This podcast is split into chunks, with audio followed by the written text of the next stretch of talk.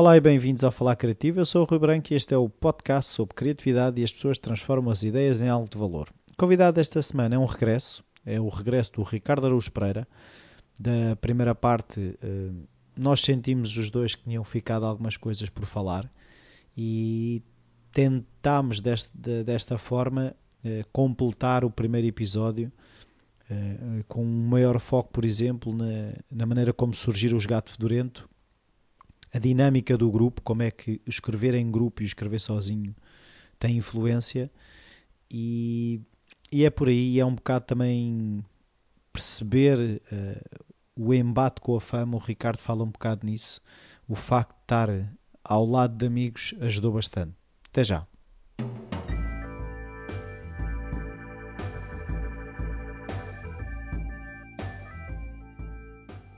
Então, uh, viemos parar aqui outra vez, né?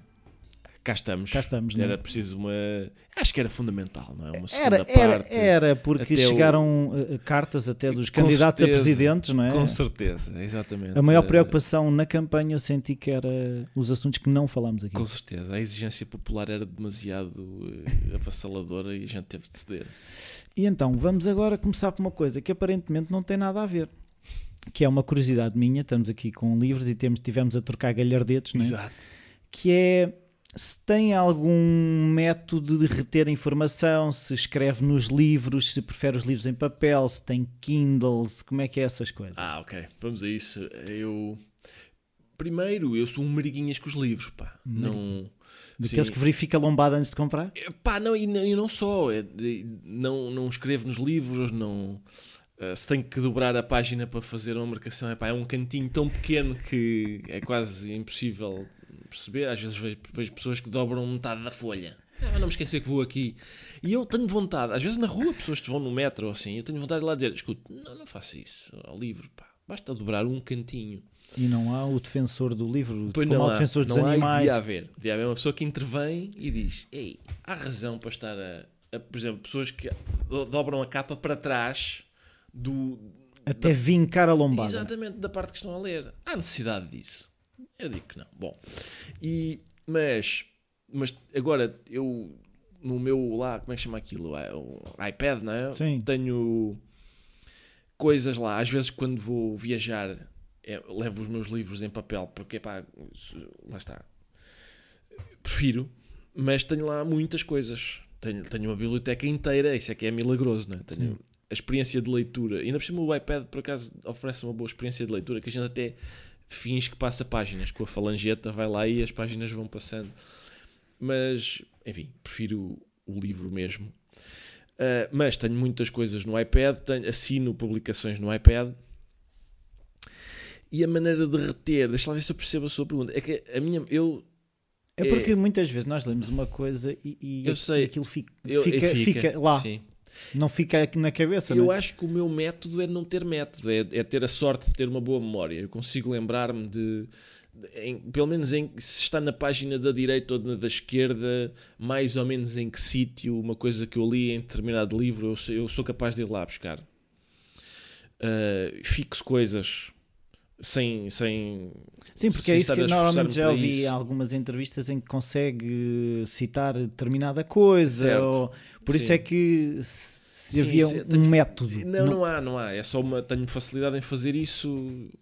Uh, eu- eu, por exemplo, eu constato que quando falo, eu visualizo as palavras na cabeça. Estou a Uhum. dizê-las e estou a, a vê-las. E, e portanto há, uma, há qualquer coisa com as palavras. Engracei com isto, engracei com palavras e, e consigo lembrar-me de com facilidade das coisas. Isso é bom porque mesmo eu acho que a gente até aflorou essa questão da outra vez. É mesmo quando são coisas que ah, não têm nenhum valor. Uma coisa que uma senhora disse em 1987 e eu vi na televisão. Ou uma nota de rodapé que está num.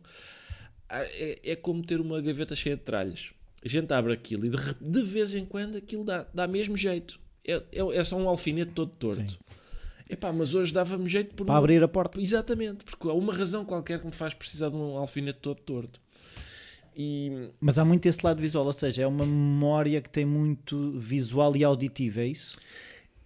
Mas na verdade é muito. Eu eu não, não sei, não lhe sei explicar isso. Por exemplo, eu eu conheço pessoas que são capazes de reproduzir a maneira como, as- como toda a gente estava vestida num determinado sítio.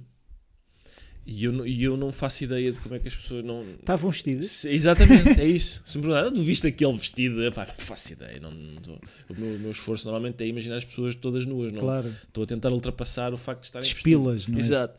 E então não, eu não, não é, acho que não é uma memória visual nesse sentido, ou pelo menos é seletiva, porque eu não, isso eu não consigo recordar. Mas, mas na, na mesma cerimónia, vamos supor que estamos num casamento. E há pessoas que conseguem dizer, olha, aquela pessoa estava com um vestido assim, assado, não sei o quê. Sobretudo senhoras, que depois conversam umas com as outras sobre E que Os os, sapatos não condiziam. não, exato, e conseguem descrever pormenorizadamente todos os vestidos da festa. Eu tenho mais facilidade em eh, reproduzir coisas que foram ditas ou, estavam mal ou escritas que no estavam menu. mal escritas no menu. Exatamente, é isso. É isso. Tá bem. Então agora vamos. Uma coisa que eu tenho a certeza que não falámos da outra vez Certo. foi como é que foi, primeiro, eh, como é que os gatos se juntaram, que eu sei que já, já terá sido falado em muitos sítios, mas gostava de Sim, saber na primeira pessoa, eh, porque ao que sei, um dos gatos já era seu amigo, certo? Exatamente, o Tiago, os pais do Tiago eram amigos dos meus pais ainda antes de, do Tiago e eu termos nascido. E portanto, o Tiago tem menos um ano do que eu, quase ao dia, porque ele nasceu dia 1 de maio. E eu pá, conheço o Tiago desde que desde que ele nasceu, não é? Éramos amigos de infância. Depois o, Nasceu no dia do trabalhador. Dia do Trabalhador de 75, portanto foi ali um- uma celebração Eu valente. nasci sete dias e um ano depois. E, ah, lá está. Já com, enfim, menos fogo. Já. E desde aí até hoje os trabalhadores coitados têm perdido sempre. eh, têm vindo a perder, enfim, capacidades de reivindicar e tal. Mas eh, depois eu na faculdade conheci o Miguel e, e a meio da faculdade eu fiz o. Epá, eu, eu andei a boicotar o meu curso, não é? Da- De propósito? De propósito, não tinha interesse naquilo, não tinha interesse em comunicação. Tinha, eu queria estudar literatura e tal. E então, e, e, ah, e aproveitava todos os pretextos para eh, escrever, para, para, eh, frequentar, eh, por exemplo, uma vez frequ- foi assim que as coisas começaram nesse, nessa altura, foi eu frequentei um curso de escrita criativa que era o Rui Zinc que dava. E, e a certa altura o Rui Zinc sugeriu ao Nuno Artur Silva, que era o proprietário das produções fictícias, empresa que escrevia para atores, Uhum. sugeriu-lhe o meu nome e eu fui lá a uma entrevista e tal e, e comecei a trabalhar lá na, comecei a escrever para o Herman e para Assim? Maria Rueff e tal sim foi foi isso e, e aquilo era quer dizer tinha esse lado Mas não havia tipo, mas quem és tu? Não havia dentro, de, mas quem és tu, Ricardo, para estar a escrever já para o Herman? Eh, bom sim claro claro mas mas hum, não, não, não o faria se não, se não se- quer dizer, se não, se não produzisse, se não, se não entregasse resultados, quer dizer, Claro. não, não era assim, não era só. Oi, se eu- se eu tenho 1,93m, muito deves- agradável. Deve, deve ser muito engraçado. Sim, não era isso, não é isso, não era. Havia, houve isso, houve tal uma entrevista e depois eh, experimentou-se. Vê lá, escreve lá um texto aí sobre isto, a ver se dá. E pronto, foi dando, foi dando. E, ah, entretanto, nas produções, eh, a certa altura foi necessário porque havia, na altura havia muitas coisas para fazer. Havia o programa do Herman, ehm, que tinha vários textos semanais, havia o, o programa da Maria, que começou nessa altura, um programa da Maria, porque Mas foi, eu gostei muito. Sim, mas foi para o ar, foi para o ar contra na altura em que o Big Brother explodiu e portanto aquilo era era era, Era era impossível, impossível eh, se as pessoas estavam à espera que, que aquilo fizesse frente em termos de audiências. ao- Sim, mas tinha aquele sketch do Arte de Portugal que para mim. Sim, exatamente. Exatamente. Mas, enfim, havia muita, muitas coisas para fazer. O Herman tinha, fazia, tinha uma rubrica na, na Antena 1 diária também. Era preciso escrever o- os textos da rádio do Herman, etc. Havia muita coisa para fazer. E então as produções fictícias precisaram de mais gente. E eu indiquei o Miguel e o Tiago. E depois, lá nas produções, encontramos o Zé Diogo. E aquilo, as produções eram. tinham umas, umas salas, um, um pátio, e a gente no pátio conversava e tal. E é aí que, é aí que a gente começa a perceber que, que tinha. eh, pá, afini- Ideias parvas eh, semelhantes. Exato, afinidades, afinidades humorísticas e pessoais com o Zé Diogo. Eh, fazíamos parte das mesmas equipas, escrevíamos juntos as mesmas coisas e tal. e depois, eu acho que foi o Zé Diogo que teve a ideia. Foi na altura em que o- começaram a aparecer os blogs. E o Zé Diogo teve a ideia de nós fazermos um. E foi isso. Foi, foi, foi assim que as coisas começaram. Depois, eh, ah, há só um pormenor mais, que é... hum, uma colega minha da faculdade era produtora no CCB, Centro Cultural de Belém, e havia lá uma sala que na verdade era, pá, é um- era uma espécie de vão de escada. É um... É, um, é isso, é, fica É, por baixo pronto. de umas escadas e Chama-se tal vão de escada. mas é um, era um espaço, vá lá, que eles animavam, chamava-se Espaço 7 às 9, e não tinha lá nada para lá pôr. E ela perguntou-me, gostavas de vir aqui fazer stand-up? Eu nunca tinha feito stand-up na vida, né? E eu disse, está bem, disse que ia, ainda faltava muito tempo. É aquelas coisas que uma pessoa diz, é, mas isto vai ser boa ideia. E depois de repente passam os tais seis meses e a gente pensa, e agora vou ter mesmo que fazer isto. E, e então foi isso, foi, eu, eu convidei-os a todos, né? É evidente, e, e, e só o Zé Diogo é que aceitou. Os outros, os outros mariconsamente não quiseram. O que é que aconteceu? Uma coisa muito surpreendente que foi, nesse dia, foi a primeira vez que nós fizemos stand-up. Mas nunca tinham feito. Nunca. Nunca tínhamos... a- Ninguém sabia quem nós éramos. Nunca tínhamos aparecido em público, nada. E nesse dia, a gente mandou uns... Uma espécie de flyers, assim... apatetados para pessoas e tal. E então aquilo estava muito cheio. Estava muito cheio de gente. A gente mandou... Promoveu aquilo, uma, enfim, mandando De uma convites. forma inconsciente. Exato, não, mas exato. Mandámos eh, convites a palermados eh, e aquilo estava muito cheio. E nesse dia, portanto, a gente fez aquilo, não é? Mal e porcamente, a suar imenso. E, e nesse dia tivemos três convites. Did you kill or did you bomb? Não, não, foi su... Opa, é as coisas correram surpreendentemente bem. É possível que seja também porque as pessoas. Por, por eh, compaixão das pessoas. Quer dizer, estes caras. pá, Aquilo era uma coisa tão. Eh, eu Mas só mandaram se- convites a pessoas boazinhas, foi isso? Epá, mandá- nós mandámos convites para. Era um convite quase que intimava as pessoas a aparecerem. eh, Já não me lembro como é que era, mas era uma coisa até ofensiva para as pessoas. Ou aparecem ou E a morrem. gente mandou para todas as estações de televisão, para. eh, enfim, vários sítios. E lá foram. Lá, o- aquilo foi de tal forma que, no fim, portanto, eram duas pessoas absolutamente desconhecidas que faziam stand-up num vão de escada do CCB. E no fim estava lá a SICA, o que era para nos entrevistar para lá para aqueles programas da luxo. tarde do, do domingo. E então, nesse mesmo, nesse, nessa tal primeira aparição, tivemos três convites. Um foi um rapaz chamado Nilton, que já na altura fazia stand-up em todo já lado, tinha não sei óculos? quê, já tinha óculos e que ia, repare, ele ia gravar, ia, ia gravar um, DVD com o stand-up dele no Maria Matos. E ele foi lá e disse: pá, vocês querem fazer a primeira parte do meu. Eu vou gravar aquilo não sei o quê. Veja, veja a diferença, não é? Ele já estava muitíssimo rodado naquilo. Ele ia gravar o DVD do, do espetáculo dele. E vocês não vão de escada. E nós, exatamente. E ele disse: pá, fa fa- fazem a nossa primeira parte e a gente, ah, sim. Depois andámos a dizer a toda a gente que o Nilton ia fazer a nossa segunda parte. Que Era a nossa maneira de. É o copo vazio e o copo. Exatamente. E, e pronto, e, foi, portanto, e fomos. Passado umas semanas estávamos lá no, no Maria Matos a, a fazer aquilo. Tivemos um convite para entrar no Natal dos Hospitais da RTP. E. ah, Porque as pessoas não conseguiam fugir, estavam acamadas, é isso? Exatamente, já deve ter sido isso, acho que era esse o plano. E o Fernando Alvim, não sei como, viu uma, uma gravação daquilo e convidou-nos para participar num programa que ele tinha com o Marco chamado Perfeita Normal.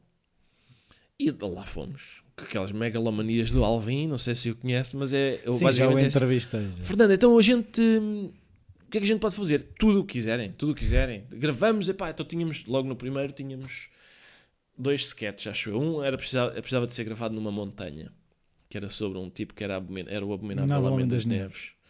E outro já não sei o que era. E, e nós chegámos e dissemos ao produtor: Pronto, temos então aqui os, estão aqui os textos. Precisávamos então de, de um monte ou assim. E o produtor: Não, Não há- não há é monte." aquela mesa e duas cadeiras. Mas o Alvin disse: Não, é aquela mesa e duas cadeiras. E pronto, e é isso. Foi numa mesa e duas cadeiras. E depois, então, a gente começou a fazer aquilo no Perfeito Normal. A SIC Radical achava, achou graça àquilo eh, e, e propôs que nós fizéssemos um programa Vosso. nosso. E aí o, o Tiago e o Miguel deixaram-se de mariquices e, e finalmente. Se é para entrar. humilhar, vamos todos juntos. Vamos todos juntos. O o Miguel tinha uma, uma estratégia muito interessante no início, que era ele queria aparecer em todos os sketches com óculos para não ser reconhecido depois na rua. Ele acha mesmo que Os óculos os, protegem. assim, é, portanto, ele e Clark Kent têm a mesma ideia sobre o que é que resulta e não resulta ideia para de uma pessoa se disfarçar. E, e depois, numa das primeiras vezes que nós saímos para gravar eh, sketches, a gente fez, fez um sketch em que eu eu estava à frente de um portão verde a dizer chega lá abaixo, dizem não sei o quê, venho cá para cima, afinal parece que não. E o Penin viu aquilo quando a gente chegou à SIC, a gente mostrou-lhe, ou o- acho que foi o realizador que lhe foi mostrar lá, olha o que os gajos fizeram e tal. E, Olha-me esta coisa. exato, e, o, e aquilo, o sketch tinha pá, aí um minuto ou assim, então o Penin pôs aquilo como separador. Era uma espécie de promo da SIC Radical. E aquilo massacrou tantas pessoas, essa opção foi tão massacrante. que- Falam, falam, Exatamente, exatamente. E foi isso, basicamente, foi isso. Ah, então aquilo que eu quero perceber é, isto parece um, um andar para trás e para a frente, mas qual é que era o conteúdo desses textos no início? Certo. De que forma é que, na altura, o que é, o que, é que achava graça? São as mesmas coisas? Sim. Isso é engraçado perguntar isso porque nós há sete anos que escrevíamos para o Herman e a Maria Rueff e tal. E já agora, aí, Sim. o que é, que- o que é, qual- eles, eram eles que sugeriam temas, eram ideias vossas? Variava, variava umas vezes. Uma- às vezes o Herman pedia coisas que pareciam um exercício de escrita criativa absurdo. absurdo. Eu lembro de uma vez ele dizer: preciso que me faça um sketch que meta um burro, uma fogueira eh, e era assim Os umas. fragões da louça. Exatamente, era uma coisa dessas. Eh, E era-vos fácil, ou seja, vocês tiveram algum treino na arte de misturar o que não se mistura? Eh, como assim? Ou seja, se eh, esse, houve esse curso de escrita criativa Certo. e depois a partir daí foi é, é- é- era-vos natural associar essas coisas. Não, vamos lá ver, o, eh, o curso de escrita criativa não, não faz grande coisa. Sobretudo, eu acho que o- aquele que o Ruizinho que dava era interessante, porque eh, basicamente aquilo era uma espécie de ginásio para, para a imaginação e tal. Para, não, era, não havia um, um conjunto de ditames Regras. Exato, que é, não, escreve-se desta e desta forma, não era isso. Era basicamente o que o Rui fazia, e bem, acho eu. Era, ah, acho eu, mais ou menos, não, enfim, não se fino o que eu vou dizer, mas parece-me que há mais ou menos duas, digamos, escolas. A escola francesa, que é mais, digamos, eh, formalista, formal. Por exemplo, exercícios como o que o Raymond Queneau faz no Exercício de Style, que é um livro em que ele conta de 99 maneiras diferentes a mesma história. Essa, essa, esse exercício de procurar pontos de vista suficientemente Sim. diferentes para que a mesma história, ainda por é uma história banalíssima, possa ser contada de 99 maneiras diferentes, é um, epá, É, é um é um exercício exercício. interessante. De endurance. Por exemplo, exercícios como o do Georges Perrec, que, tem um, que era, eram coisas que a gente fazia nas aulas. Era, Georges Perrec tem um livro que se chama La Disparition, que é um livro escrito, obviamente, em francês, sem nunca usar a letra E. Ou seja, palavras francesas, que são várias, mesmo muitas, que tenham a letra E, ele não pode usar. Isso faz com que às vezes ele tenha de usar perífrases mesmo muito rebuscadas para, para dizer uma coisa, simples. banalíssima. Por exemplo, je Já- não já não pode, dá, já tá não fora. dá, já não dá. Penalti. E portanto, fazer um exercício semelhante em português, por exemplo, não usando a letra A, aquilo produz alguns resultados, eh, faz com que a gente, alguns resultados, quer dizer, divertidos logo à partida, faz com que a gente tenha de puxar pela imaginação para contornar esse constrangimento, etc. E depois há outra escola, eh, por exemplo, a escola americana. eh, há um livro de um tipo chamado John Gardner que se chama The Art of Fiction e, e, e ele propõe coisas do género descreva uma paisagem vista por uma mulher que acabou de perder o marido nunca mencione a, a viuvez quer dizer, o estado, o marido ter morrido e não sei o quê. Ah, e isso é outro tipo de exercício. É claro que ninguém sai habilitado ah, da- Está autorizado Exatamente, exatamente. a ser e, e às, cómico. vezes, às vezes há uma, eu não sei se já falámos disso, mas às vezes há uma, uma altivez sobre. Bom, isto Descrever hora. Exato, não se ensina, não é? Não se ensina. E eu até sou capaz de concordar que não se ensina, mas tenho a certeza que se aprende. E a questão é esta: é, não sei se, lá está, mais uma vez, não sei se já disse, mas eh, eu, eu acho que isso resulta de uma espécie de preconceito, de mito romântico do artista, que é que não se aplica eh, quase a mais nenhuma arte. Ninguém se choca que o, que o Picasso tenha frequentado a Escola de Belas Artes. Ninguém se choca que um pintor vá aprender a pintar. Claro. Ninguém se choca com que um compositor vá para, para o conservatório.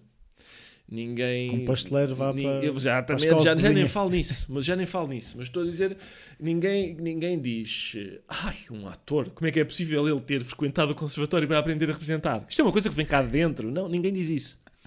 Agora, em relação à escrita, há ali um. um é o Porque toda a gente escreve. não é só isso. Eu acho que é. Eu acho que há mesmo autores que eh, Querem ser desejam. especiais. Desejam, está. Desejam dizer, não, eu eu, sou não, especial. eu não sei quem é que escreve. Quem é, que- quem é que. É entre mim e um. Enfim, Deus Nosso Senhor. Não sei quem é que mexe a mão, mas. Ai, de onde é que vêm as minhas ideias? E não sei. Epá, e eu não tenho nenhuma paciência para esse, para esse paleio. Nenhuma. Ah, eu até sou capaz de admitir que uma pessoa não consegue ensinar outra. Mas isso para, para todas as artes, acho Sim. eu. Sim. Mas que se pode aprender, isso não tenho, não tenho dúvidas nenhumas. E não sei onde é que íamos com isto. Entretanto, Sim, não, é passou que- tanto tempo que eu me esqueci da pergunta. Não, eu também, eu é que também trunquei um bocado a, a- a pergunta. Era no fundo quais é que eram os temas que exploravam na altura. ah, já sei, exatamente. É pá, veja bem a volta que fomos dar. A questão é esta: é, Estamos- é, é para não usar alguma letra. Ainda não Exatamente, sabemos é qual. Exatamente. Há uma coisa curiosa que é, por exemplo, esse, aquele sketch de que eu lhe falei há bocado. Aquilo é uma página e meia de um tipo que está a, a dizer coisas sem. está a falar sem dizer coisa nenhuma. Não há uma, ele não conta uma história, não, a gente não percebe o que é que ele está a dizer. E eu lembro-me que escrevi esse sketch para o programa da Maria. O produtor do programa da Maria, que era um. Era, um- era um produtor bastante famoso. Era um produtor. Uh, pegou, Já não era lembro- mau. Eu lembro-me dele pegar nesse sketch, assim, por um cantinho da folha e ter dito: Isto para mim é lixo. E, e não sei, e eu, eu sou tentado a concordar com ele. Aquilo é um sketch em que uma pessoa à frente de um portão di- fala durante um minuto e meio sem dizer coisa nenhuma. E portanto, uh, havia de facto coisas, experiências que a gente queria fazer, coisas que a gente queria escrever e que não tinham lugar nem no- nos programas da Maria, nem no, no programa do, Do Herman, Herman. sim, não, não tinham lugar ali, como é evidente, não- se calhar se calhar aquele produtor, se calhar é mesmo- era mesmo verdade, aquele produtor provavelmente tinha razão, no horário nobre não cabe um tipo que está durante um, um minuto e meio a dizer oh meu amigo, isto é muito simples eu, Vem lá de baixo. já de não sei o que e tal. Pois, se calhar não, não tem cabimento. Mas Mas na é, SIC Radical cabia. mas toda a gente se identifica com aqui- o que é extraordinário. Mas isso é depois. Isso é depois. A questão é que a questão é antes da, da, da gente experimentar e da gente perceber, espera lá, muita gente achou graça a isto. À partida, o produtor não, não tem essa informação. E em princípio o que ele pensa é trata-se de um minuto e meio de vazio. De um exercício de dizer. linguagem, exato, de um, de, um, de um mero exercício linguístico, de indícios de, indícios de uma história que não, que não contam história nenhuma e frases que não terminam, etc.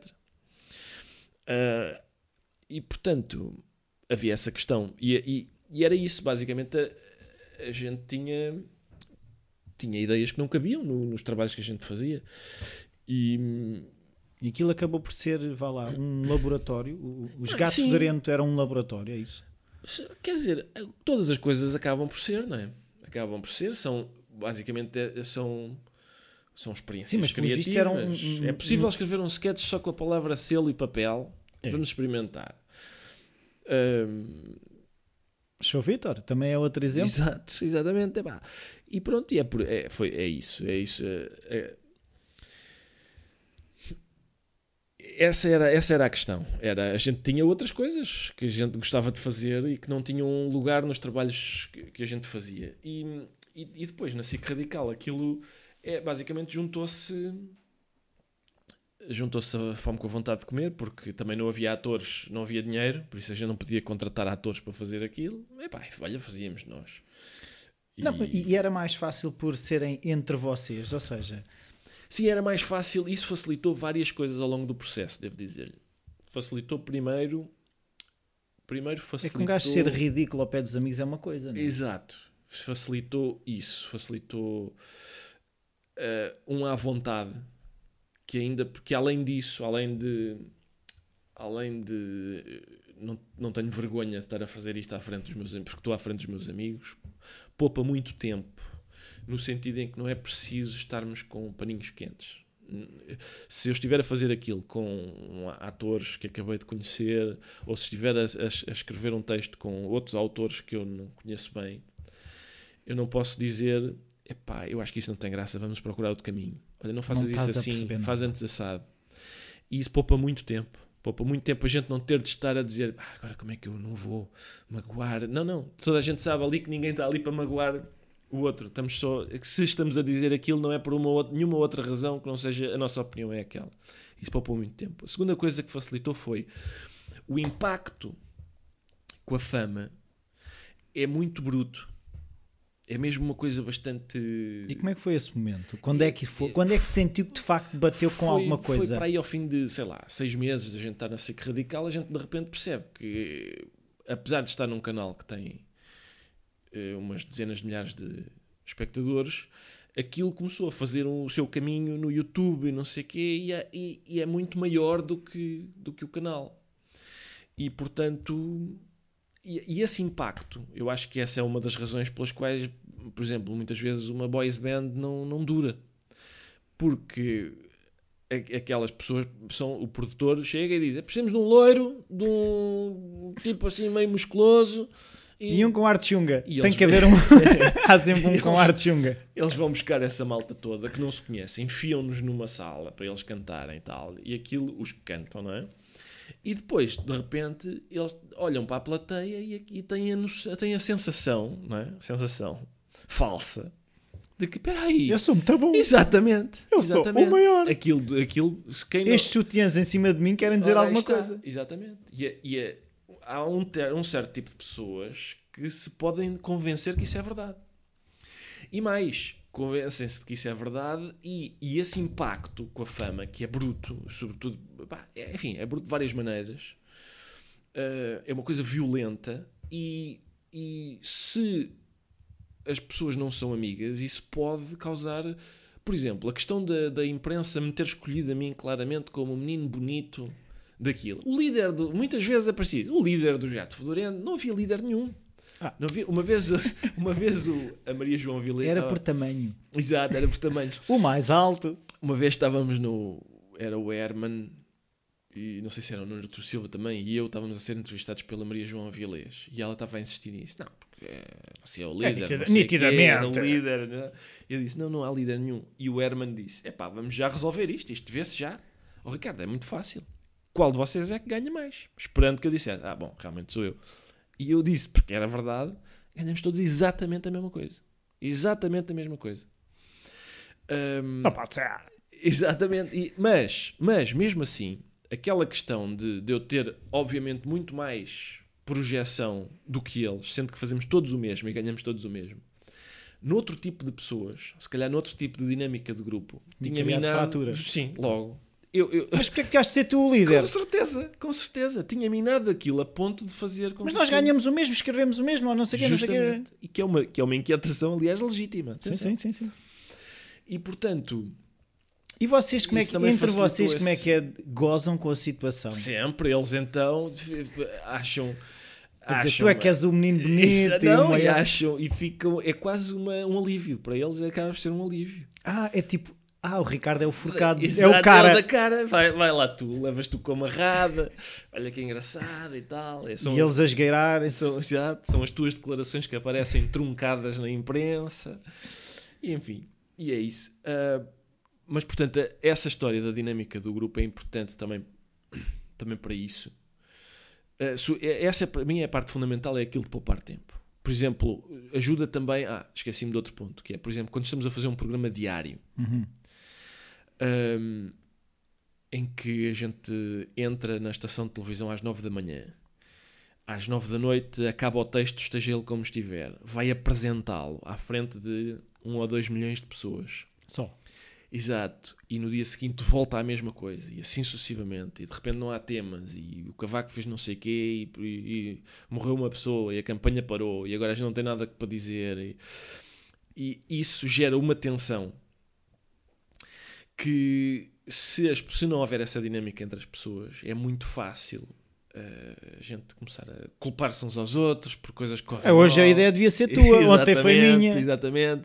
Há dois dias que não, não dizes uma coisa de jeito. de jeito, é muito fácil, muito fácil isso acontecer.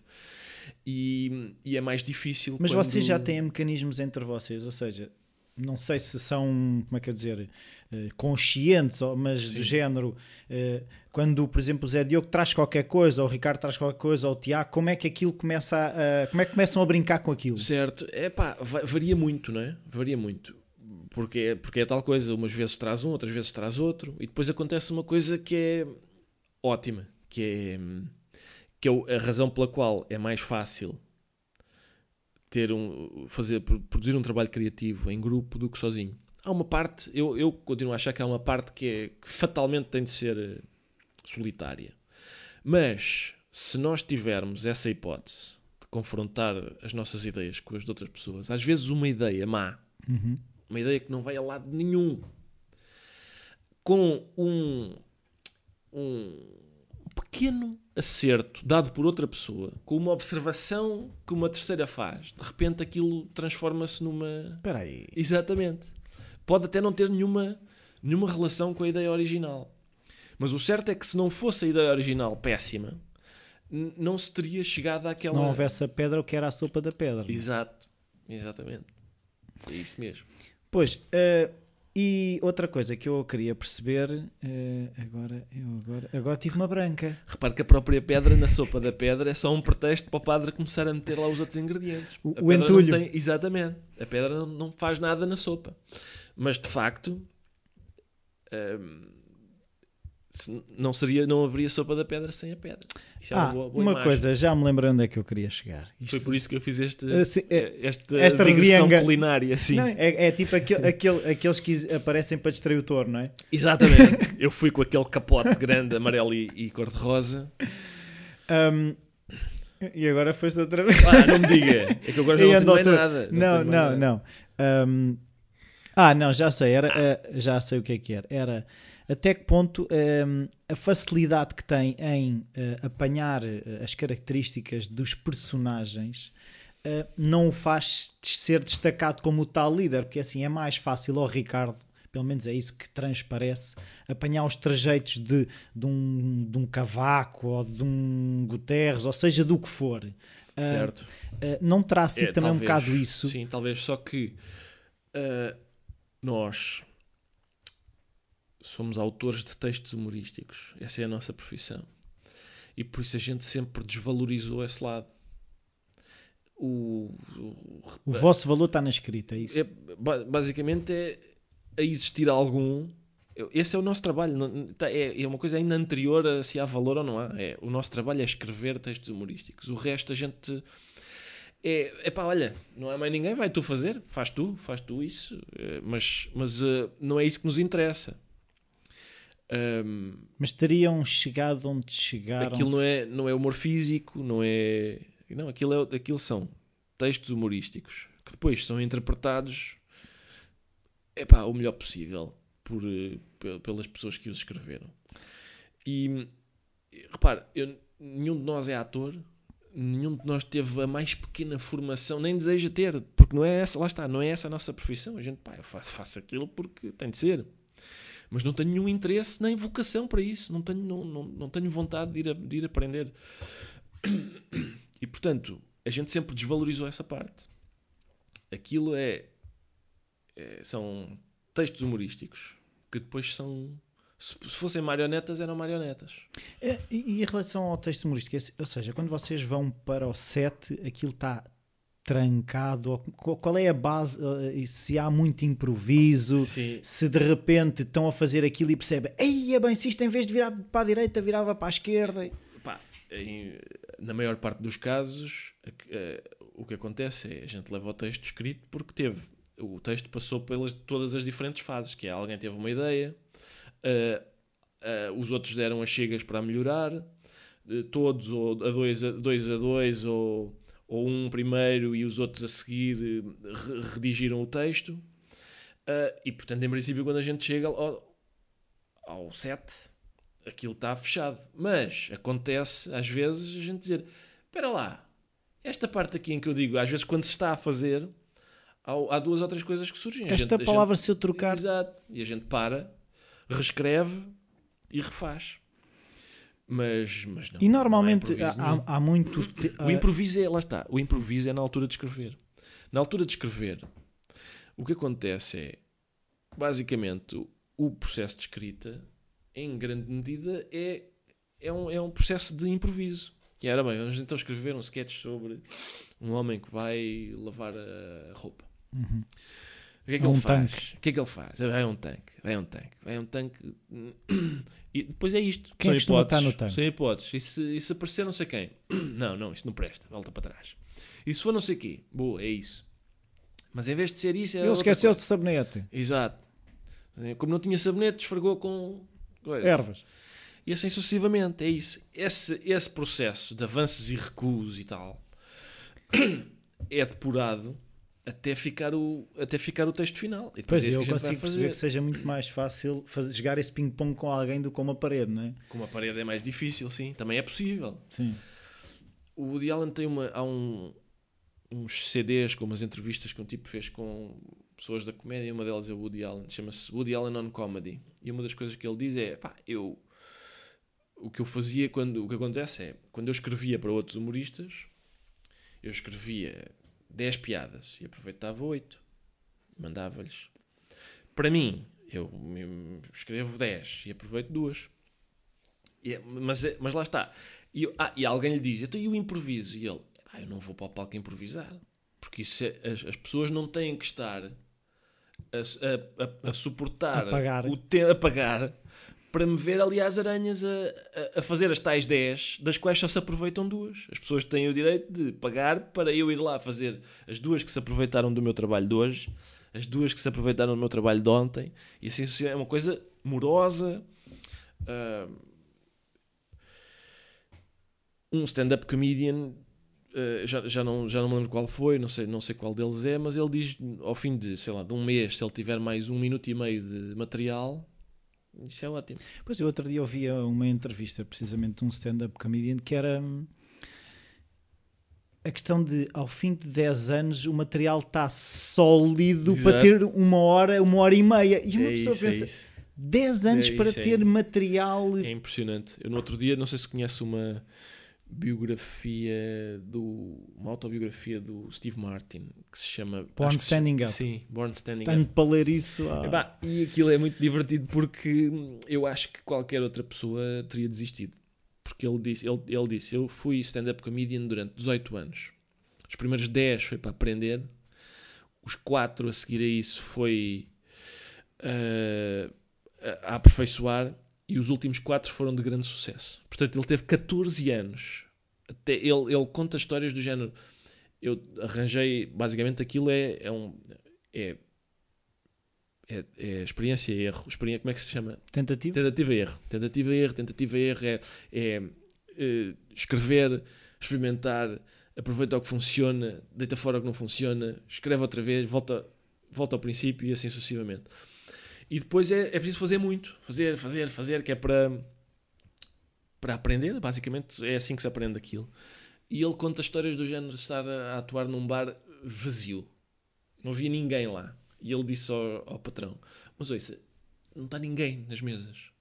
Não, mas tens de fazer, porque as pessoas passam lá fora e olham cá para dentro e veem que tu Está um estás a, está um gajo a atuar e então as pessoas entram. Se não tiver ninguém. E, e- e se não tiver ninguém, as pessoas não entram.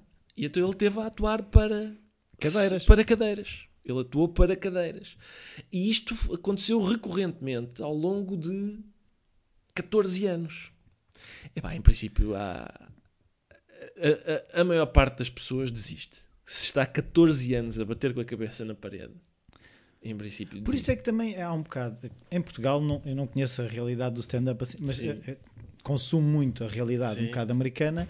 A quantidade de suicídios, de problemas com drogas, com Certo. álcool que há dentro do, da cena eh, stand-up, não é? Sim, eu também creio que. Não Há sei se é. Há uma mistificação dos bad boys da Não, comédia. Não, não é só isso. Eu já não tenho nenhuma paciência para os bad boys da comédia, não sei o quê. Eu sempre que ouço alguém a dizer, pois pá, porque isto, esta comédia pá, é muito parecido com rock and roll. E, e é capaz de ser a coisa mais afastada, Do é capaz de ser o inverso do rock and roll. É mesmo capaz de ser a coisa mais diferente que há do rock and roll. Porque ah, um cantor, isso vê-se, por exemplo, no impacto que o mais façanhudo baterista tem nas raparigas e o mais eh, bonito comediante tem. O baterista façanhudo saca mais miúdas. E a razão é esta, é, e é por isso que é, as duas são muito diferentes uma da outra. É que o cantor está ali, está numa pose. Aquilo é uma pose. O cantor faz sonhar. Tem gestos teatrais. A gente, se a gente, a gente olha para um cantor. É uma idealização. Exatamente, a gente olha para um, um vocalista de uma banda de rock e a, a, a teatralidade daquilo, o, digamos, style, ele vai, pá, epá, as coisas O cabelo para a direita ali, e tal. e depois e tudo, tudo aquilo é uma pose. E a comédia é o contrário disso. A comédia despir? é, a comédia, exatamente. A comédia não é uma construção teatral, é é justamente o contrário, é uma desconstrução. O, o vocalista da banda rock faz sonhar. O humorista Faz chorar. diz, diz não, o humorista diz: Olha, aquilo, o teu sonhinho, essa coisa, olha aqui por trás, olha os fios, olha aqui o parafuso. Não, pá, isto não é, não é o que tu estás a pensar, É é, outra cocó. coisa. Exatamente, exatamente, até porque a maior parte das coisas são cocó. E Esta- por isso é que se, se se calhar- alguma frase ficar, e e até para a minha lápide, eu gostava que fosse. A vida é cocó? destas. Exato. Em, em grande medida é. Não, Em mas, é, grande medida mas é. é um bocado. É, é- mas mas, é, mas é, é que é engraçado no meio disto é que é fascinante e, faz, não, não faz sonhar, mas é fascinante para as pessoas confrontarem-se com uma perspectiva cómica de uma coisa que passam ao lado todos os dias. Isso, por, isso é que, porque isso, por isso é que lhes provoca aquela quase convulsão de rir e não sei o quê. Exato. é esse confrontar com tu não estás a ver tudo. Exatamente. Sim. Nós temos essa, muitas vezes, essa, não sei se já falámos disto, lá está. Temos muitas vezes essa sensação quando vamos com uma criança na rua. Sim. Ela faz uma observação que, que nos escapa. Mas, mas eu acho mesmo que o, ah, uma parte essencial do trabalho do humorista é essa. É olhar para as coisas com, de uma maneira nova, fresca. Sim, mas a questão é porque é que isso fará rir, não é? Faz rir por isso, porque, porque a gente passa todos, se a gente passa todos os dias por, pela mesma coisa ahm, e de repente percebe que há uma outra maneira de olhar para aquilo, ou pelo menos que, que, que há mais coisas naquilo do que aquilo do que nós estávamos a ver, é- essa surpresa eh, dá vontade de rir. Acho que, é, acho que o problema é esse. Eu agora quero falar de uma coisa que é aqueles senhores ingleses, os Monty Python. Certo, eu conheço. Já ouviu Vagamente, falar? sim, Vagamente. Tanto que houve um que até entrevistou. Exatamente. O Alto. Aliás, entrevistei o Alto. Já, eu já entrevistei dois deles, aliás, uma vez em. Já não sei quando. O Terry Jones veio cá eu também. Um jornal convidou-me. Acho que foi. Já não lembro que jornal foi, mas um jornal convidou-me para eu entrevistar. E a pergunta que se impõe: nos Beatles há sempre um preferido. Aquilo que eu quero saber é dos Monty Python. Ah, qual é o meu. É o alto? Epá, não, lá está. Eu- eles são muito. É como, sabe, aquelas, aqueles grupos de super-heróis em que cada um tem a sua. O teu seu superpoder. Exatamente, eles parecem, parecem isso. E eu acho que já lhe falei da outra vez que nos encontramos, do, por exemplo, do, o modo como os diários do Michael Palin são meticulosos. Ele é mesmo, é um choninhas. É mesmo um, é, é epítome dos choninhas. E, Michael e a- Palin é o que fazia viagens também. Exatamente. Sim, sim. E a maneira como ele relata aquilo, o trabalho, o... eh, percebe-se ali que aquilo lá está. Também é um, um esforço conjunto, é um esforço de equipa. Não é uma Ah, palhaçada entre amigos. Exatamente. E, é, e, e- e- cada um tem a sua tem a sua valência, digamos assim. E por isso é difícil destacar, não é? É assim, já, já os referiu em algumas entrevistas, mas em, até que, uh, ou seja, qual é que foi realmente a influência deles, por exemplo, na, na, maneira como escreve ou na maneira como aborda a questão de ter que escrever um, trecho, um texto humorista, porque uh, é a possibilidade, tipo, aquilo que eu retirei foi tudo é possível. Exato até um papagaio morto ser uma coisa com graça. Eu, eu acho que, sobretudo, uh, essa, essa ideia de que de tudo é possível neles se nota até uh, a outro nível, que é é possível a gente fazer é possível fazer comédia. E comédia muito popular no sentido em que em que é, é à escala planetária. Exatamente. Eh, sobre Aristóteles, Arquimedes, por exemplo, um, um, jogo de futebol entre filósofos gregos e filósofos alemães. Sim. Isso, há, há, está aí contida uma certa desfaçatez. Uh, na medida em que não costumava ser, ou pelo menos não era uh, um, um terreno explorado pela comédia, pelo menos pela comédia, lá está, planetária. Eu no outro dia estava a pensar sobre isso, sobre, sobre, quer dizer, estava a constatar que todos os meus heróis da comédia, por exemplo, são êxitos de massas. O Ricky Gervais que a gente diz, é pá, mas isto é uma coisa muito sofisticada, certo, mas é um êxito de massas. Sim. Não há nenhum. O Office é capaz de ser o programa eh, de comédia mais franchisado para mais sítios. Uh, o chinês deve ser interessantíssimo. Os, exato. Uh, o Chaplin é um êxito de massas. O Chaplin não, há um livro do Chaplin que se chama A Comedian Sees the World, em que ele resolve dar um, fazer um, um périplo pelo mundo. E ele não consegue estar sossegado em lado nenhum. Uh, os Monty Python são êxitos de massas. Eu, eu fui ver o, o O2 Arena, sim, ah. não, não, isso, isso não, não consegui ainda, não, não tinha idade, mas o O2 Arena, agora quando eles fizeram esta reunião, e aquilo era muito impressionante, porque havia pessoas de várias nacionalidades a encher um pavilhão daqueles, um estádio, uh, durante vários dias seguidos, pessoas de várias idades, tá, tá, todas as nacionalidades, estava eu, ao meu lado estavam as minhas filhas, às vezes até ajudando-me a compreender o que é que tinha sido dito. Não percebeste? Uh, exato. E, em inglês. E, portanto, essa capacidade... Uh, aquela, há sempre aquela questão de... Há muita estupidez, digamos assim. Isto ainda no âmbito do capítulo A Vida em Grande Medida é Cocó. Há estupidez que diz o seguinte. Há um raciocínio estúpido que diz o seguinte. Bom, se tem muito público, é porque é muito bom. Esse raciocínio é estúpido. O facto de ter muito público não é documento. Há outro raciocínio também estúpido que diz: se tem muito pouco público, é porque é muito bom. Porque as coisas de qualidade, mesmo de qualidade, só agradam. Só alguns é que apanham. Esse também é estúpido. Também é estúpido. Também não é por aí que se avalia a qualidade. E vice-versa. Se tem muito é porque é mau. Também é estúpido. E se tem pouco é porque é mau. Também é estúpido. Portanto, há muita estupidez. Uh, o, uh, o, a quantidade de público não tem nada a ver com a qualidade do, do, do trabalho.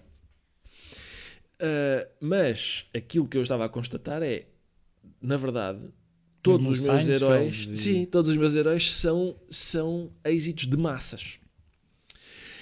E, e é curioso isso porque não são, digamos que não são uh, não é, não é uma comédia fácil, no sentido em que não é. Lá está, em que é preciso. Uh... Sim, não é só pessoas a cair. É? Sim, à partida, um jogo de futebol entre os filósofos gregos e os filósofos alemães não, não é uma coisa de apelo popular. E, e depois é. Pois, mas, por exemplo, uh, no seu caso isso é, é, é fácil ver essas influências, porque gosta também, eh, se for preciso, num texto, misturar uma coisa que ouviu uma peixeira a dizer com uma constatação filosófica, sei lá, pode ser do Schopenhauer, do Heidegger, whatever. Um, é, é, é, nesses opostos também que se encontra a graça, ou seja, é, lá está, ligar aquilo que à partida uma peixeira a recitar Heidegger não faria muito sentido. Sem não? dúvida, sim. Sim, pode ser, de facto. Repara, um, se um pugilista, um peso pesado, tiver uma voz grossa, isso não tem muita graça. Mas se ele falar assim, em princípio tem. Se um, se um gigantesco pugilista de 120 quilos falar assim, em princípio, isso, isso é divertido. Um, é isso. Se, se um lavrador estiver a dizer-lhe que, olha, estas colheitas, para mim a melhor coisa é em janeiro, bem magiada, e isto tem que se cobrir, isso não tem graça. Mas se o lavrador lhe estiver a dizer, para mim, Schopenhauer é um indivíduo que isso pode ter alguma. Uhum. Uh, e é isso. Mas isso, lá está, o que eu queria também é. Isso é, é, é ou seja, será mais fácil para si que leu essas coisas, ou seja, porque uh, até que ponto é que o carregar com essas coisas sérias uh, não, não é essencial a, a, poder relacionar com o que não é sério. E que muitas vezes aquilo que eu vejo, só, só a questão do humor preguiçoso, para mim é o humor que fica sempre no mesmo sítio. Certo. Que explora aquelas coisas que uh, toda a gente ri à partida, uh, mas é mais fácil de chegar lá. Epá, vamos lá ver. Eu, eu falo sobre o que me interessa.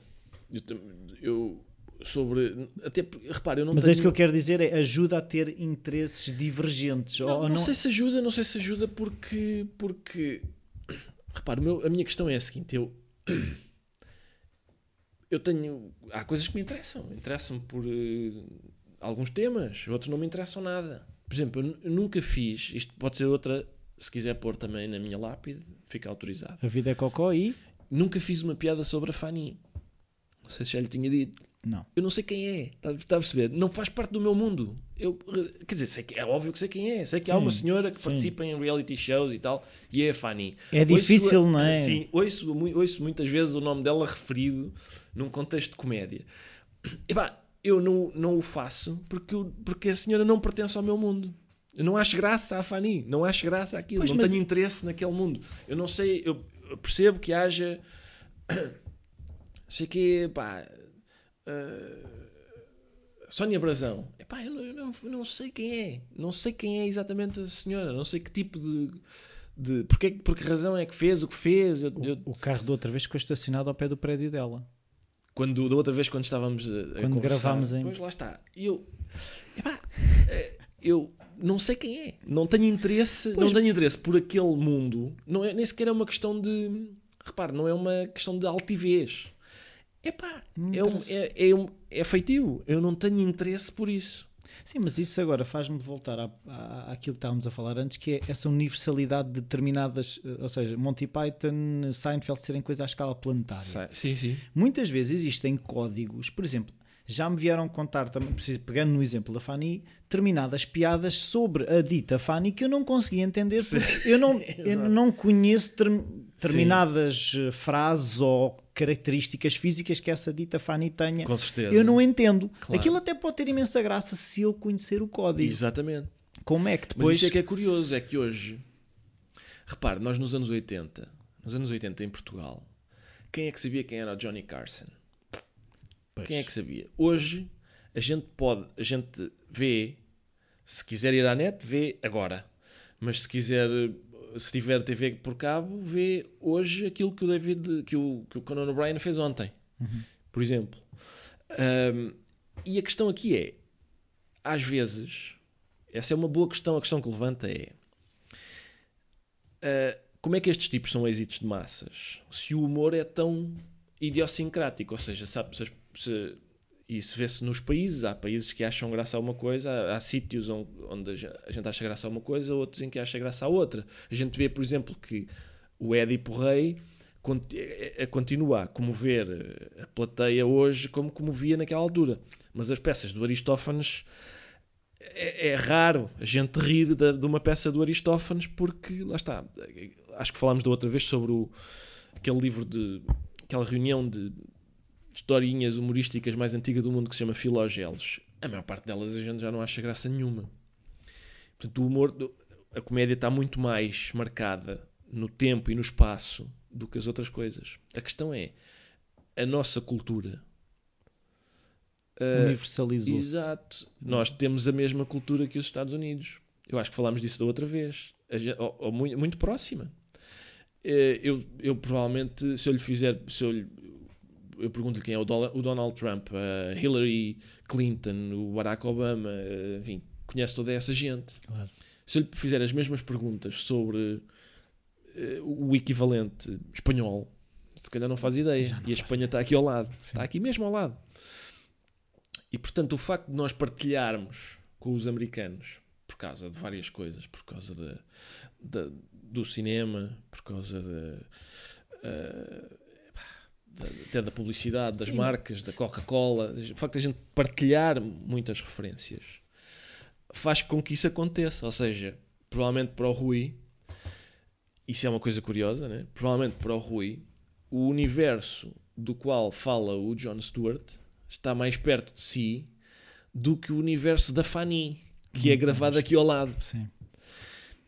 Epá, e, e é isso, pro- provavelmente é por isso. Sim, mas que- por exemplo, eu estava a pensar no caso tanto dos Monty Python como até do Seinfeld, hum, que é a questão se não, são, a- se não é a condição humana Exato, que transforma, é, é, seja, que nos faz identificar com aquilo. sem dúvida. Aqueles episódios do, do Kramer que entra e fala disto, Exato. ou ah, Sem dúvida nenhuma, tem toda a razão. Nesse ponto, ou seja, no, nos Monty Python, no Seinfeld, no Larry David, aquilo são coisas da condição humana, não é?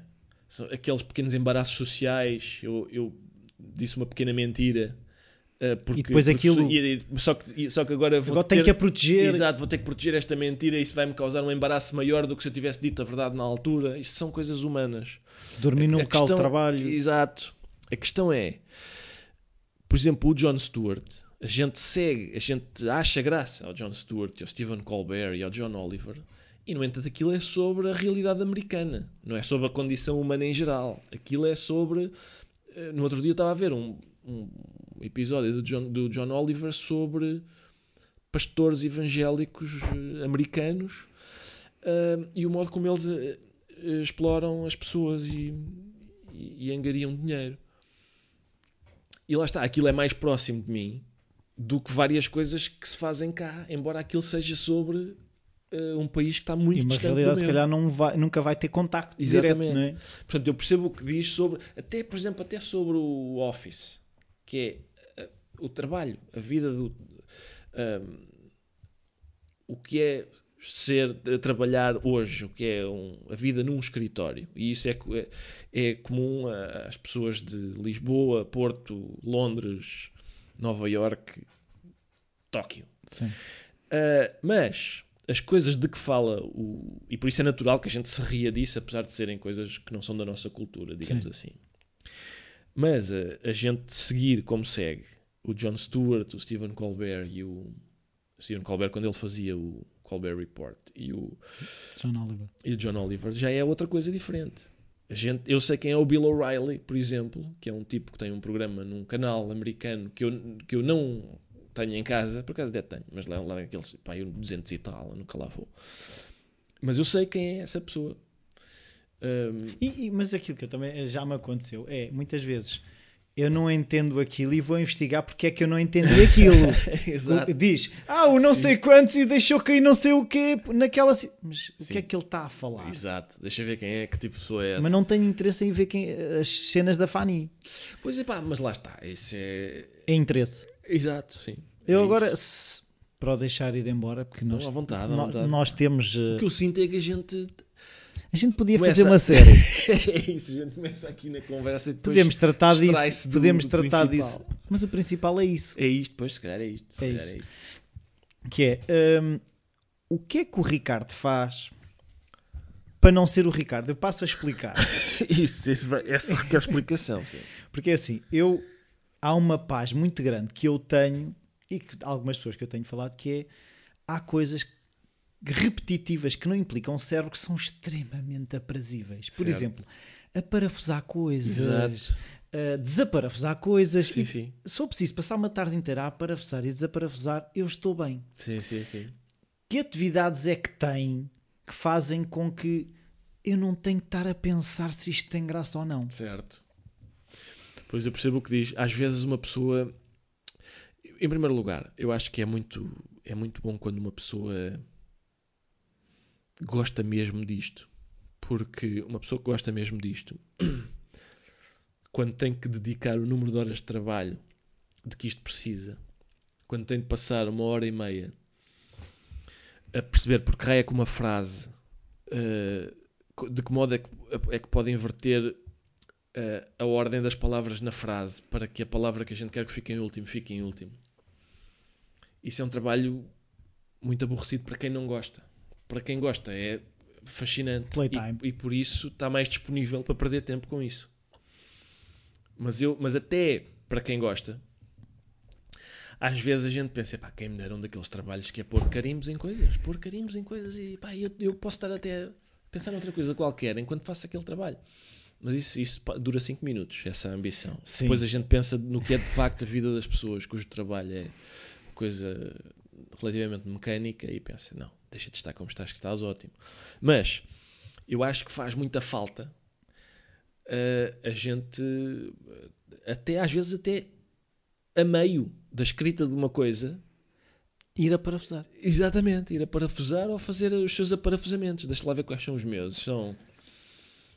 eh, epá, ir ver o que é que está a dar, sei lá, nos canais de informação. Eh, ir eh, meter-me com as miúdas. lá. Baza. Não, não, ir lá ao sítio onde elas brincam e tal e, e ajudar a fazer um desenho ou a montar um boneco ou uma coisa qualquer. Eh, isso, uma coisa que, não, que seja pensar noutra coisa que não, que, não, que não seja aquilo, eu acho que é muito produtivo. E isto é paradoxal, não é? Porque aparentemente é pá, produtivo é fazeres o teu trabalho, mas Malandro. Exatamente. E é por isso que, por exemplo, no- na empresa, quando a gente diz na empresa, no, nesse, no mundo do, do trabalho, das empresas e não sei o quê, esta história de. Ah, sabes o que é que é mesmo bom para mim nesta altura? É fazer uma pausazinha. Mas quem fuma tem essa desculpa. Tem, tem essa, mas, mas também não dura muito tempo aquilo, não é? São Dura 15 quê? minutos. São 15 para fumar um cigarro. Sei lá, é o que eu vejo normalmente. Pois. Eu fumo charutos, eu gostava de fazer esse tipo de pausas. Do modo. Vou só fumar um bocadinho. Exato, e aparecia passado uma hora e meia. Porque, enfim, sou um fumador como os outros, não é? Não tenho culpa que aquilo que eu fumo seja um pouco. Sim, mas, mas, mas, eu, mas eu, é isso que eu acho que é. Temos que encontrar os nossos parafusos. Temos, exatamente. O Benfica não tem um bocadinho essa função. É pá, o Benfica, atenção, o Benfica é, é- na verdade é o contrário. O Benfica é a minha É vida. preocupação. O Benfica é a minha vida. E, e- e eu, de vez em quando, para desanuviar um bocadinho do Benfica, vou escrever um texto assim. Essa é a questão. Eu. eu não sei se conhece um livro que se chama. Deve conhecer. Um livro que se chama Fever Pitch, de um tipo chamado Nick Hornby. É um, é, pá, é um escritor inglês. Tem que começar a apontar isso tudo. E ele, ele, o livro abre com ele na cama com a namorada. Ele é adepto do Arsenal. E ele está a pensar. A namorada está provavelmente a pensar eh, na vida deles, aquelas coisas que as mulheres, que as mulheres pensam, no, Qual será o relação, próximo passo na próximo passo relação? na relação, esse tipo de coisa. E ele está a dizer: Porque é que ele está de meias, há não é? um jogador sueco que o Arsenal acabou de contratar chamado Anders Limpar. Por acaso eu lembro-me desse jogador. Eu também me lembro. E eu estou. Ele está a pensar nele e está com vontade de saber o que é que um amigo dele acha desse jogador. Dessa contratação. Sim, ele quer discutir com o amigo essa contratação. Portanto, ele, ele só pensa naquilo. E é assim. É assim que se. Não vale a pena. Eh, Mascarar. exato, nem nem vale a pena aquelas pessoas dizem ah, quer dizer, eu simpatizo. Não é, não, não. É doença. Não, exatamente, não é assim. Não é assim que Sofre se faz. de benfiquite. Exato, pois com certeza, não é assim que se faz. Não é E os assim que se é. resultados do fim de semana afetam o trabalho? afetam imenso. Pá. Aliás, eu, tive, eu fiquei clinicamente deprimido naquele ano em que o Benfica numa semana, perdeu duas finais e, e o campeonato.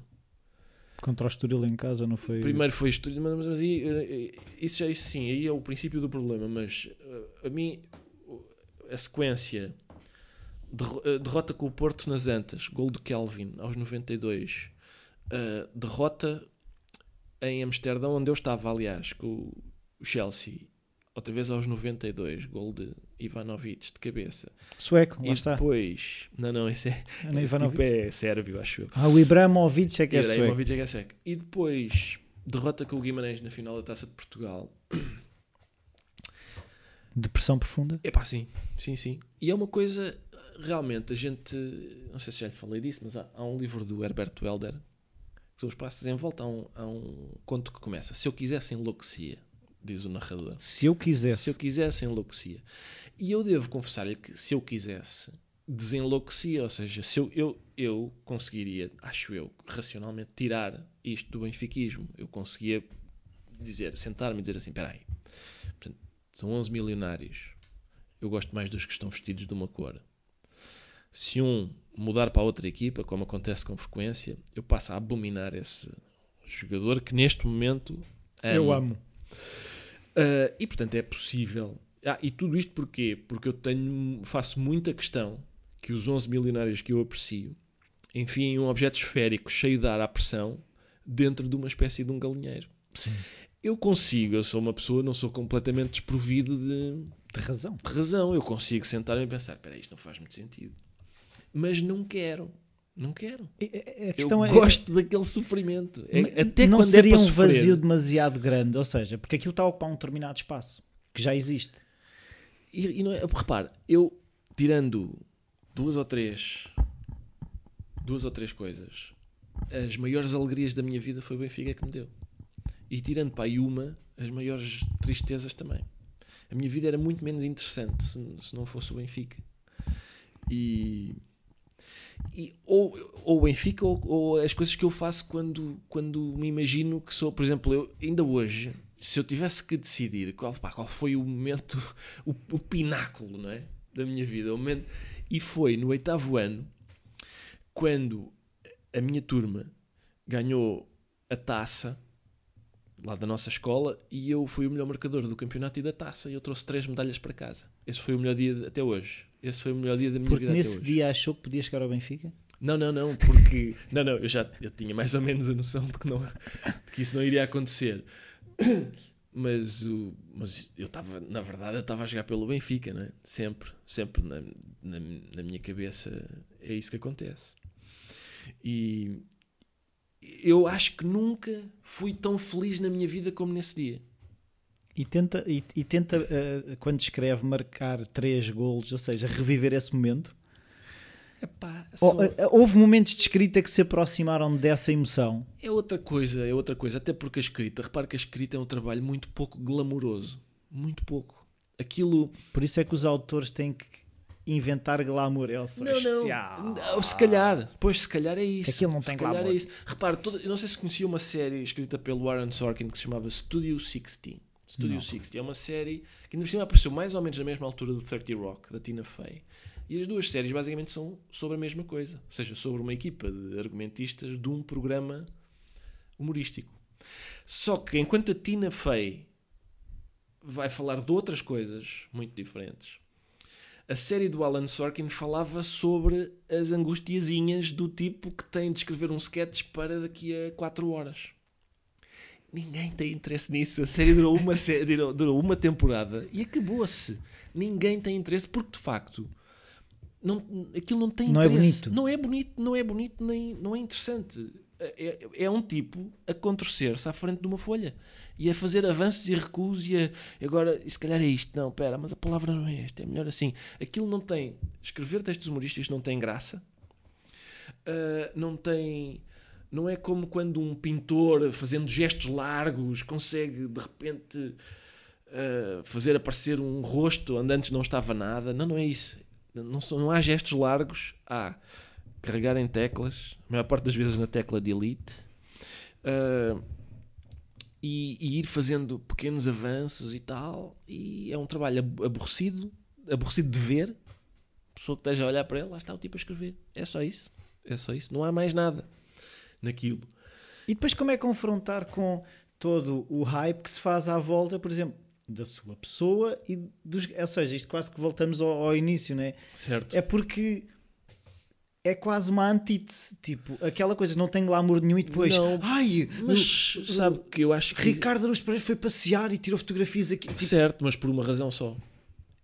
E que não tem a ver com isso, é com o facto de eu aparecer na televisão. só. Exatamente. Exatamente, ninguém está interessado.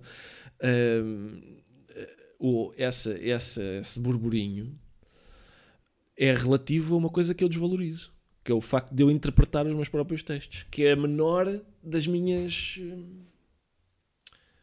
ah, preocupações e até orgulhos, diga se eu tiver algum.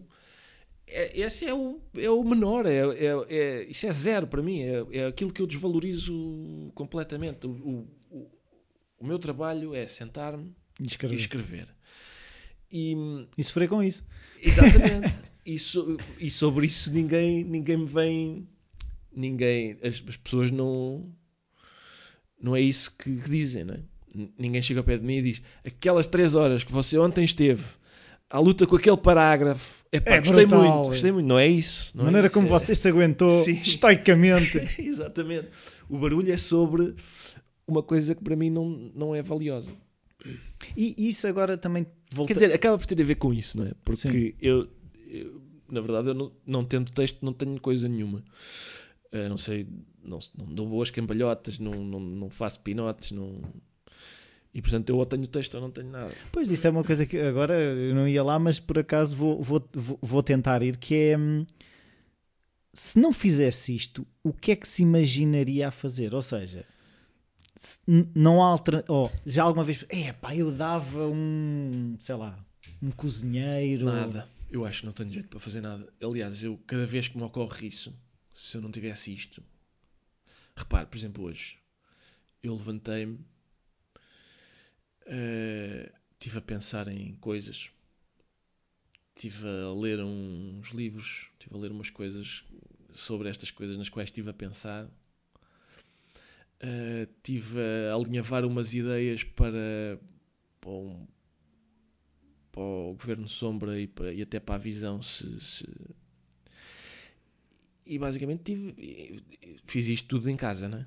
sossegadinho sem ninguém me vir dizer ei, Ah, ó ó Pereira você já enviou aquele fax? Zero, zero e portanto e às vezes eu ponho-me a pensar isso Pá, se não fosse isto, o que é que eu o que, o que era a minha vida? Eu, até, eu não gosto de pensar nisso que até verto pequenas lágrimas, pequenas, pequenas gotas de suor só de pensar que eu tinha que me fazer à vida, arranjar um emprego a sério, como as pessoas fazem e tal. E, e- e é esse medo que muitas vezes faz ter que escrever? O, o ter nesse sentido, porque não, eu há acho- um prazo a... da outra vez eu acho que falámos de uma coisa que eu acho interessante, que é aquela história do eh, um tipo que está a começar e um tipo que é, Sim, que é dá- muito conhecido. São 5 ou 10 minutos de avanço. né? Exatamente. Um tipo que está a começar, um tipo que é muito conhecido, um tipo que tem pouco dinheiro, um tipo que, que- que ao longo do, do tempo conseguiu amealhar algum. Na verdade, isto é muito democrático. Na altura de sentar à frente da folha branca, São iguais. iguaizinhos, iguaizinhos, sempre. É, a angústia é a mesma, o medo de falhar é, é igual. hum, enfim, é- o essencial é exatamente a mesma coisa. Exatamente o mesmo. Pronto, hum, temos que ir eh, tratar da nossa Eu vou buscar vida. as crianças. Pois, eu também, coisa tenho, que eu eu, faço. eu também tenho que ir buscar crianças. e também são duas eh, meninas, por isso Lá está. temos isso. Almas gêmeas, não é? Eu não sou é tão alto. eh, Sorte a sua. Bate-se muito com a cabeça em coisas, sabe? é, É. mas isso também há capacetes. Há... É, Há mas pomadinhas. Não, não, não dá. Às vezes na minha própria casa. Eu acerto com a cabeça em móveis. Mas já devia conhecer. Depois devia, mas... enfim. Só se lhe acontecer como a mim, que chega a casa e já a minha mulher e as minhas filhas mudaram a mobília. Ah, e pronto. É o sim. efeito Não, não, surpresa. eu sou suficientemente estúpido para acertar com a cabeça em móveis que estão lá há 10 anos. Tá. Muito obrigado, Eu é Ricardo. que agradeço. Até à próxima.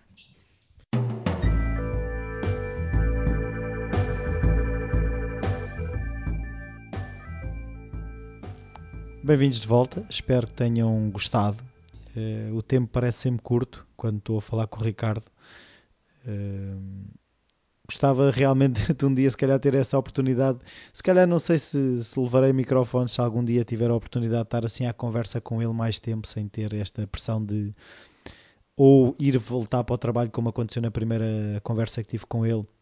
Ou neste caso, ele tinha que ir buscar as filhas dele, eu tinha que ir buscar as minhas, e estávamos nesta dinâmica de pais uh, a ir buscar filhas. Um, eu estou muito contente com o feedback que tive da, da primeira entrevista. Espero, sinceramente, que gostem também desta segunda parte.